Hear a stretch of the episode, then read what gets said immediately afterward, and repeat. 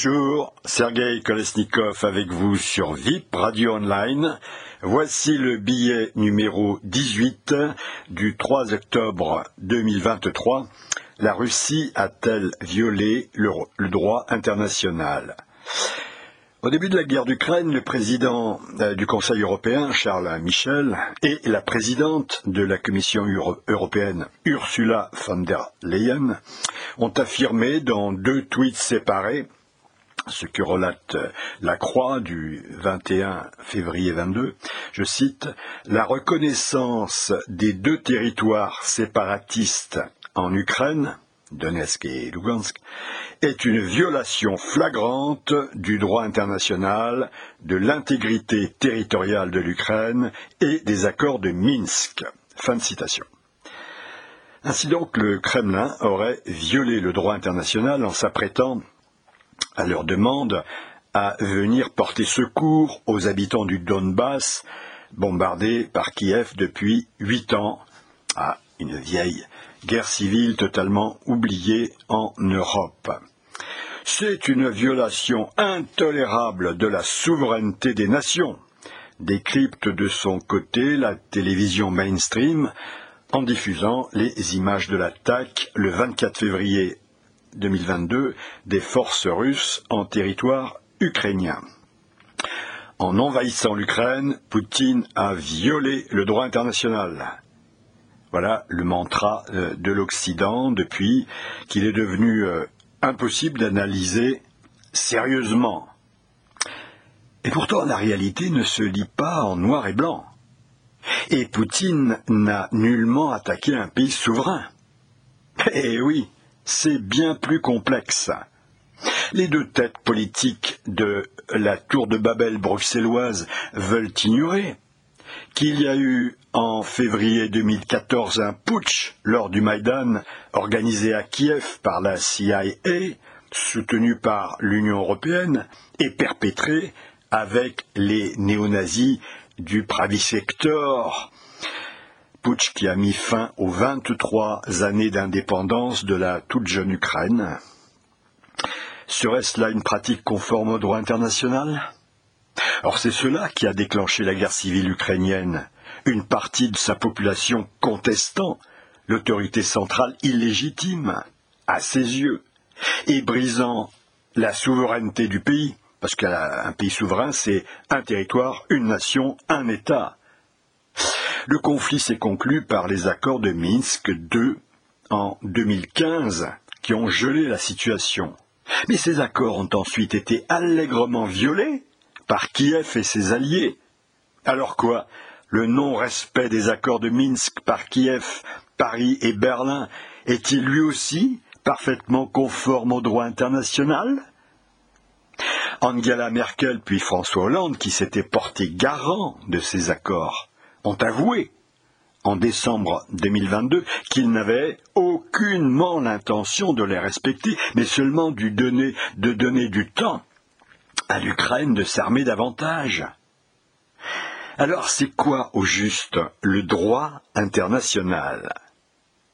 Reste que c'est la Russie qui a attaqué l'Ukraine, répondra-t-on. Oui, mais on peut le voir autrement.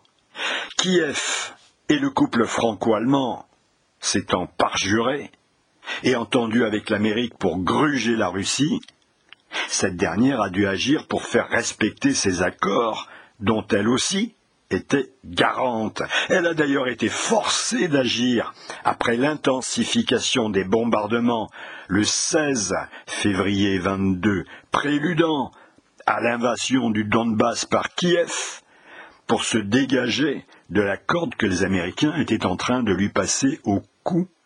Eh oui, un processus rampant d'encerclement nucléaire depuis plus de vingt ans Bill Clinton avait déjà enterré le partenariat pour la paix à l'époque de Yeltsin pour mieux pousser les anciens pays de l'Est vers l'OTAN, trahissant ainsi la parole des Américains donnée à Gorbatchev. Et puis George Bush, George Walker Bush, avait carrément fomenté en sous-main des révolutions de couleur au début des années 2000 pour accélérer le processus. Et puis enfin, donc, avec le putsch du Maïdan, Obama arrachait Kiev de l'orbite du monde russe. Il devenait clair pour le Kremlin que les accords de Minsk n'étaient qu'un moyen habile pour faire entrer de force l'Ukraine dans l'OTAN, puis les missiles américains en Ukraine. Les États-Unis pensaient-ils vraiment que la Russie allait se laisser encercler, puis dépecer en trois morceaux, selon le projet Brzezinski, évoqué dans le grand échiquier? Poutine a, a en fait réagi face à l'impérialisme américain avec la même fermeté que Kennedy, qui avait mis en main le marché à Khrushchev, où tu dégages tes fusées de Cuba, où c'est la guerre nucléaire. Ah oui, euh, Kennedy faisait face à l'impérialisme soviétique lors de la crise de 62, c'est-à-dire que Poutine donc a réagi comme un véritable homme d'État, comme l'était Kennedy, de la nature des d'ailleurs des Churchill et autres de Gaulle. À l'époque, la guerre aurait vraiment éclaté avec les États-Unis si Khrushchev avait été aussi stupide que Biden aujourd'hui. Mais alors, aurait-on incriminé les Américains pour violation du droit international? Bien sûr que non. Dans une conférence du 8 mai 2023, euh, l'Américain Jeffrey Sachs, consultant économique auprès de multiples gouvernements et auprès du secrétaire général de l'ONU, rappelle que les USA ont toujours repoussé les plans de Poutine pour une architecture de sécurité et de paix en Europe, qui était basée sur une Ukraine indépendante, je le rappelle. Et que ces deux derniers projets du 17 décembre 2021 ont, eux, été brutalement écartés par Biden en janvier 22, l'Américain lui disant carrément It's none of your business. C'est pas vos oignons. Bref, la sécurité nucléaire de Moscou ne serait pas l'affaire de Poutine. L'Américain, déjà à moitié gâteux, est totalement inconscient de ses responsabilités en tant que chef de la première puissance mondiale. Son credo enfantin, c'est Oh, nous invitons qui nous voulons à entrer dans l'OTAN. Ah oui. Bref, encercler la Russie avec des bases américaines déployées dans les pays de l'OTAN, il y en a quand même 25 en Allemagne, avec des missiles déployés en Roumanie, en Pologne, etc. Ah ben ça c'est bien, puisque c'est conforme à la Pax Americana. Or c'est cela l'essentiel, dont évidemment le droit international ne dit strictement rien, que c'est de la géopolitique. La réalité, c'est que, loin d'avoir commencé la guerre en agressant l'Ukraine le 24 février 2022, la Russie a patienté 15 ans depuis le premier avertissement de Poutine à la 58e conférence de sécurité de Munich le 10 février 2007, de prendre en compte les inquiétudes de la Russie.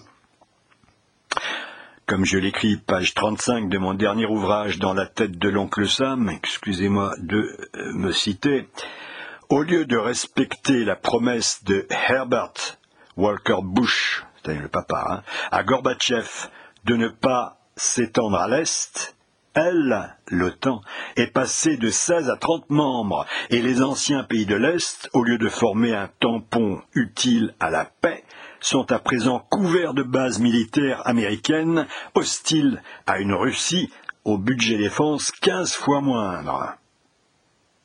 Alors on est quand même loin avec ces réalités pesantes des tartufferies de Charles Michel et Ursula von der Leyen.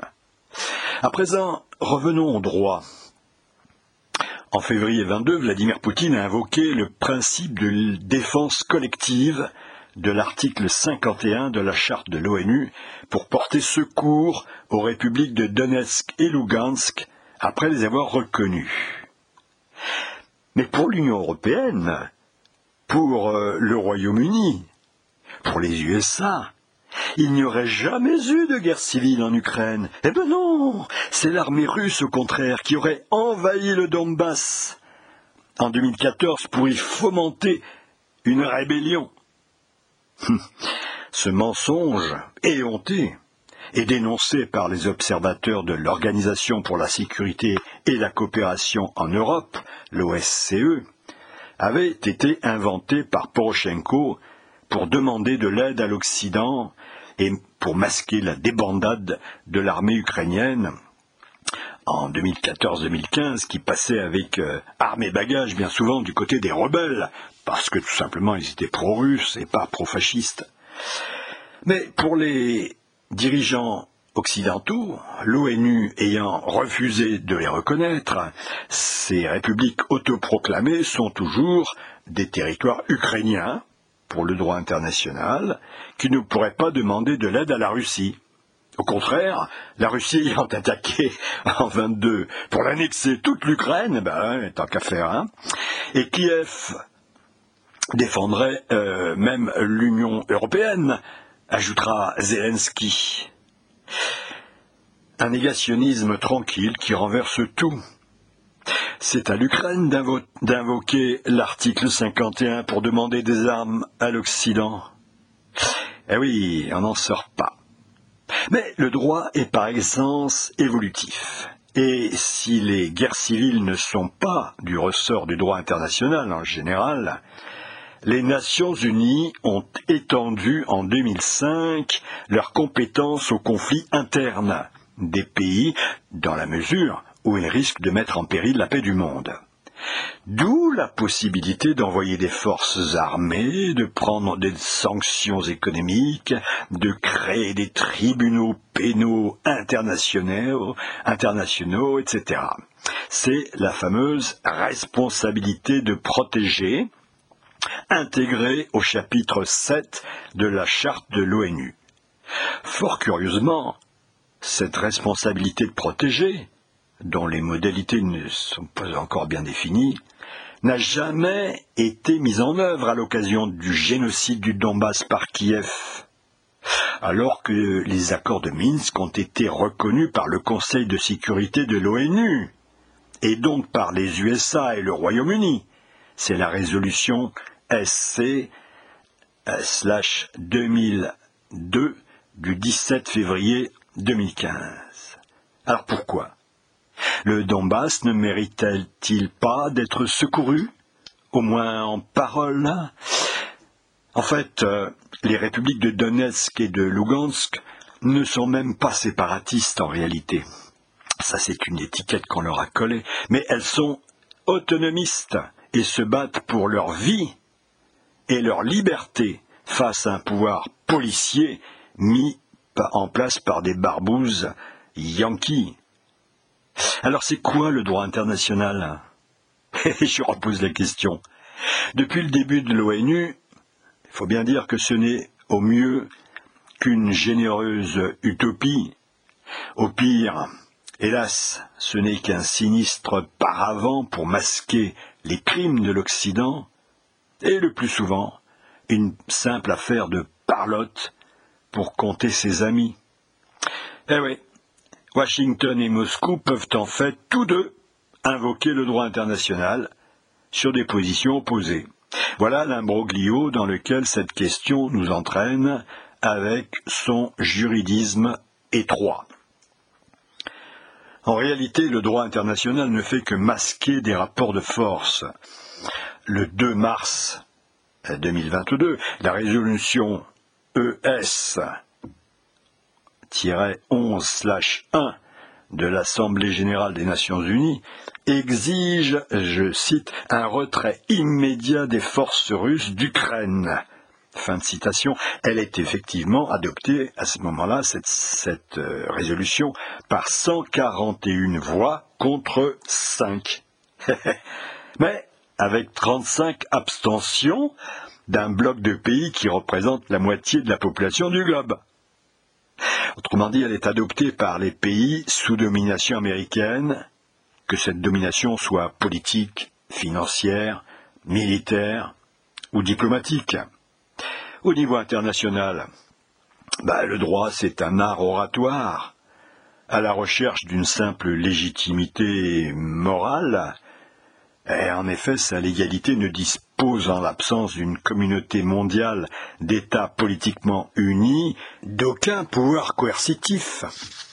Comment l'indépendance des républiques de Lugansk et de Donetsk aurait-elle bien pu être actée par les alliés des Américains sans dénoncer le putsch américain à Kiev lors du Maïdan?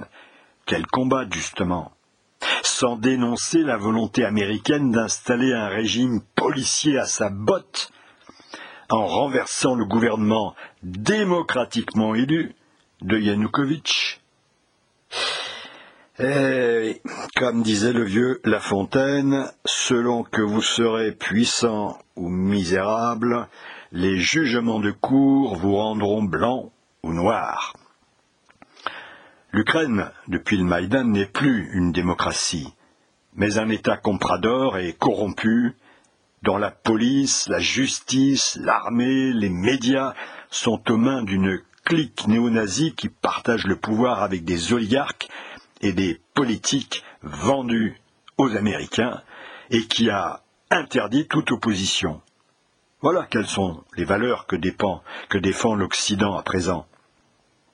Et Poutine l'a déclaré ouvertement le 30 septembre 2022, je cite, parce que là c'est vraiment beau, les dirigeants européens ne sont pas que des laquais, mais des traîtres vis-à-vis -vis de leur peuple.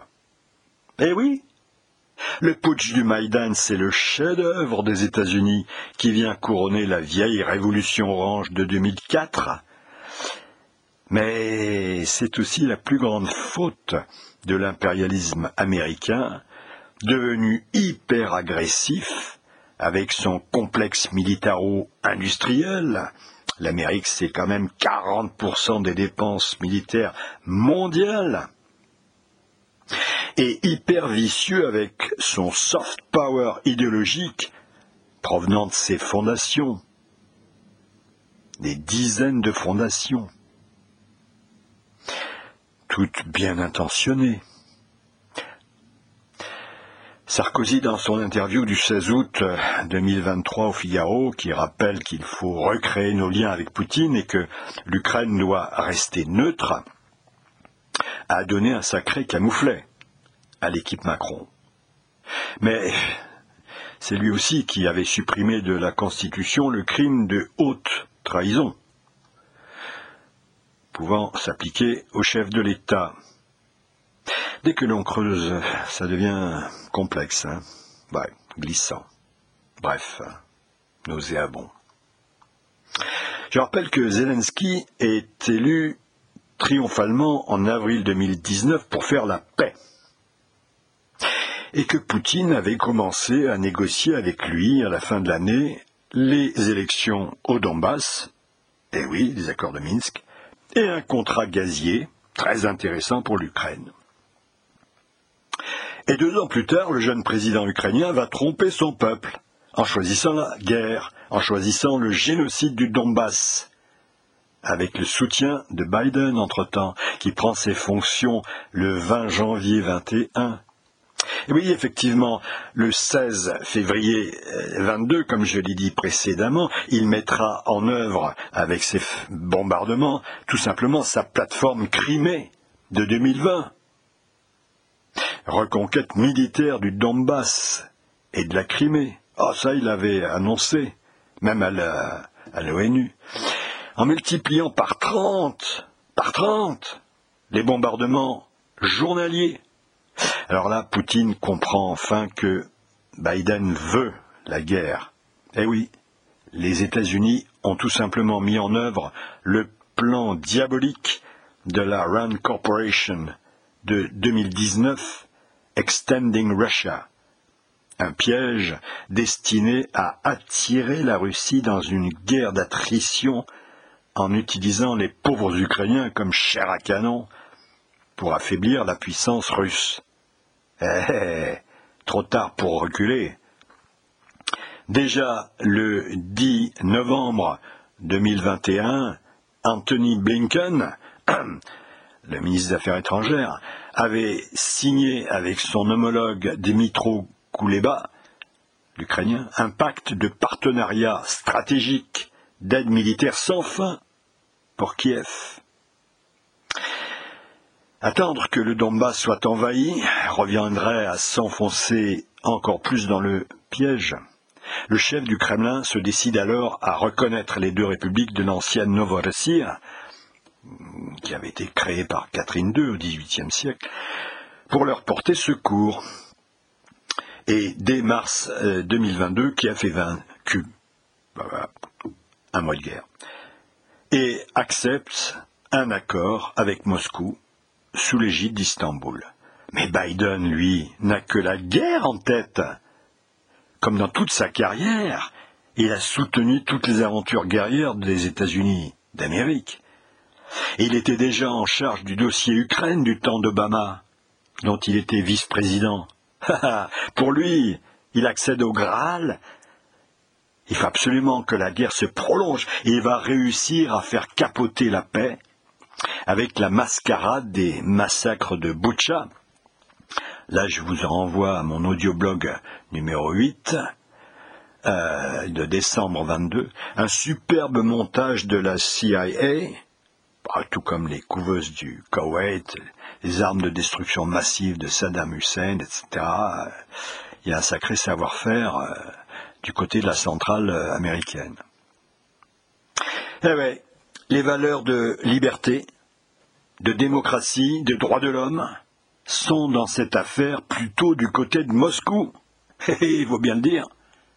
Et l'agression de type fasciste, elle, est carrément du côté américain. Faut bien le dire aussi. Qui en a pris l'habitude depuis 91 avec l'écrasement de la Serbie, de l'Irak, de l'Afghanistan, du Yémen, etc. Ah, c'est difficile pour nous occidentaux d'en prendre conscience, tant il s'agit d'un renversement total de perspective. L'oncle Sam, dans notre mémoire, c'est le défenseur du monde libre, dont les boys étaient venus mourir sur les plages de Normandie pour nous libérer des nazis.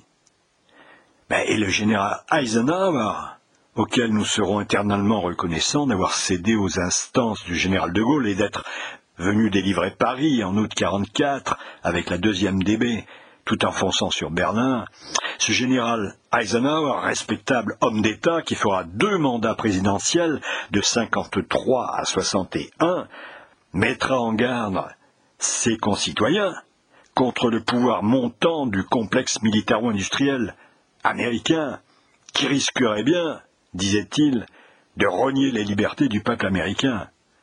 Ben oui, quand on construit des armes, c'est pour les vendre. Et pour les vendre, ben, il faut quand même fomenter des guerres. Une sacrée clairvoyance.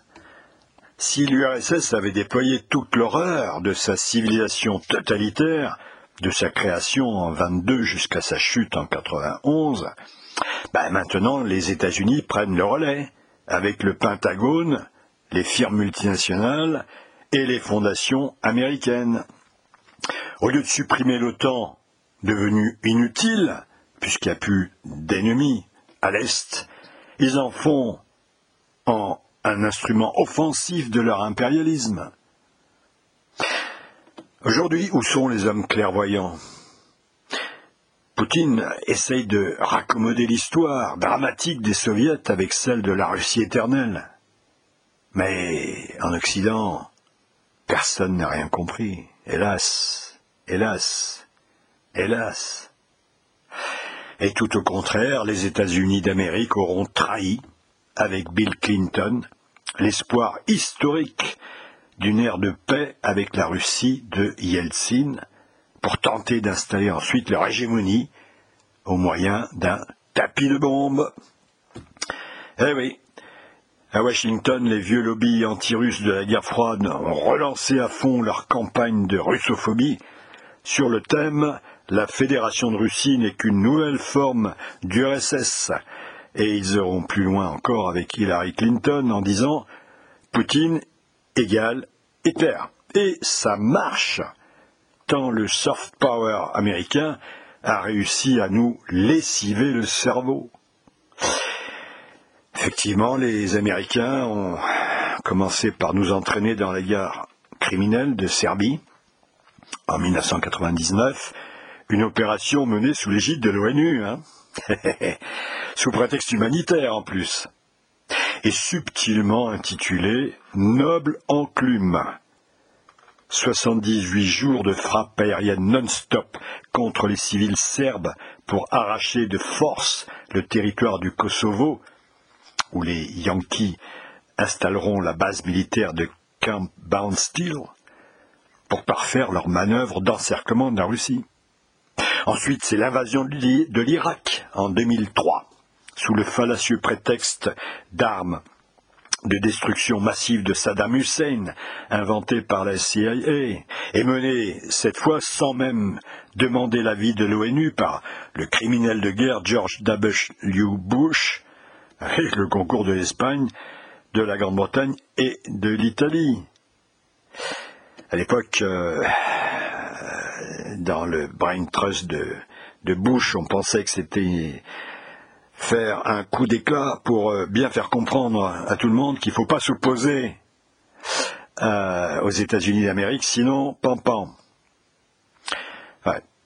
Les débats qui suivront tous ces, ces, épisodes dramatiques vont alors donner naissance au droit international, en droit international, au concept donc de responsabilité de protéger, tel que défini par une commission internationale, et puis entériné au sommet de l'ONU de septembre 2005. Il établit euh, ce concept que les États souverains, c'est une citation, ont la responsabilité de protéger leurs propres citoyens et que s'ils ne sont pas disposés à le faire ou n'en sont pas capables, cette responsabilité doit être assumée par l'ensemble de la communauté des États, le cas échéant par le recours à la force. Et l'on en revient aux accords de Minsk II, reconnus par l'ONU, mais l'ONU a toujours refusé de les appliquer. Alors que cette responsabilité de protéger a été invoquée contre Kadhafi, pour la Libye en 2011, pour euh, les prétendus massacres de Benghazi. Eh ouais, nous avons nos bons et mauvais dictateurs. Les néo-nazis de Kiev sont de braves gens, mais Al-Kadhafi, pourtant reçu en grande pompe à l'Élysée en 2007 par Sarkozy, et qui avait planté sa tente dans les jardins de l'hôtel Marigny, ben bon, il a porté 10 milliards d'euros de contrat avec lui. Alors Kadhafi était un salaud qui méritait la mort. Ainsi va le droit international. Depuis Clinton, Bush, Junior et Obama, les États-Unis ont bien changé. Après la violence pure des bombes, ils vont mettre en œuvre les révolutions de couleur, selon les enseignements peu connus en Europe du politologue américain Gene Sharp, théoricien de la lutte non violente par la manipulation des foules. Bref, il se coule en digne successeur du KGB en matière d'agitation propagande et d'installation d'un climat révolutionnaire pour préparer un coup d'État, tranquillement, ni vu ni connu. Bah oui, tout le monde a vu euh, euh, le coup d'État contre Allende, mais qui a compris le coup d'État? du Maïdan C'est beaucoup mieux fabriqué. Mais aujourd'hui, ça bouge. La fondation du milliardaire Soros, l'exemple type hein, du soft power américain, se prépare à licencier 40% de ses effectifs. Et la guerre d'Ukraine a affaibli l'Occident, montré la réalité de l'impérialisme américain, provoqué le repli de la zone dollar et la montée irrésistible des BRICS. Les peuples ne veulent pas des, valeurs US, de la cancel culture, ni des dérives de MeToo, du mouvement LGBT, pas, plus que celle de la théorie du genre ou autre pseudo-écologie végane. Ils sont pas idiots, les peuples. Ils savent bien qu'une voiture électrique, ça pollue autant qu'un modèle à essence. Ils savent bien que les éoliennes ne tournent presque pas, que les data centers rejettent plus de CO2, CO2 que le transport aérien. Les politiciens du progressisme bisounours, les beaux parisiens, les animateurs de plateaux télé sont seuls dans leur bulle. pitoyables agents d'influence qui trouvent leurs éléments de langage dans le prêt-à-penser du soft power américain, lequel les abreuve, avec ses centaines de fondations financées par la CIA, par le Pentagone et le secrétariat d'État aux affaires étrangères, qui, les, donc, qui leur abreuve d'analyses prêtes à l'emploi. C'est une grande bagarre idéologique qui met aux prises, oh, non pas l'Occident face au monde, mais peut-être plus la morale populaire et celle des soi-disant élites. C'est ce bourrage de crâne du soft power américain qui nous a si longtemps aveuglés. Alors il serait temps de se réveiller. Pourquoi les, médias racontent-ils autant de bêtises? En fait, ils nous endorment. Alors quoi, les journalistes seraient-ils payés pour mentir? Non, non, mais ils travaillent dans l'instant. Et pour le buzz.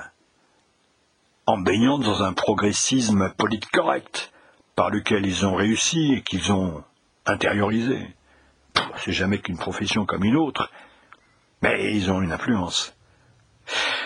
Ils recherchent l'information et la présentent, l'analyse, elle, n'étant pas de leur ressort. Et pire, les grandes écoles par lesquelles ne passent nos élites transmettent forcément aussi leur idéologie progressiste. Que les directeurs d'antenne soient attachés à leur ligne éditoriale, c'est normal. Et même si bien des gens de médias peuvent chercher avant tout argent et carrière, à quelle cause seraient-ils vendus? Bah oui, quoi. Qui définit l'idéologie dominante? Quel est le poids réel des propriétaires de chaînes sur le plan culturel? Enfin, et surtout, comment pourrait-il tout contrôler? Non. Le complotisme, c'est une stupidité. La vie réelle n'est pas un divertissement à la James Bond, c'est bien plus compliqué. En matière sociale, les luttes d'intérêt, la quête du pouvoir, les contraintes politiques, etc., se mêlent au combat idéologique, les narratifs, comme on dit aujourd'hui. Eh, c'est beaucoup plus difficile à expliquer, mais infiniment plus réaliste. Sur ce, ciao la compagnie, pensez-y et surtout, portez-vous bien.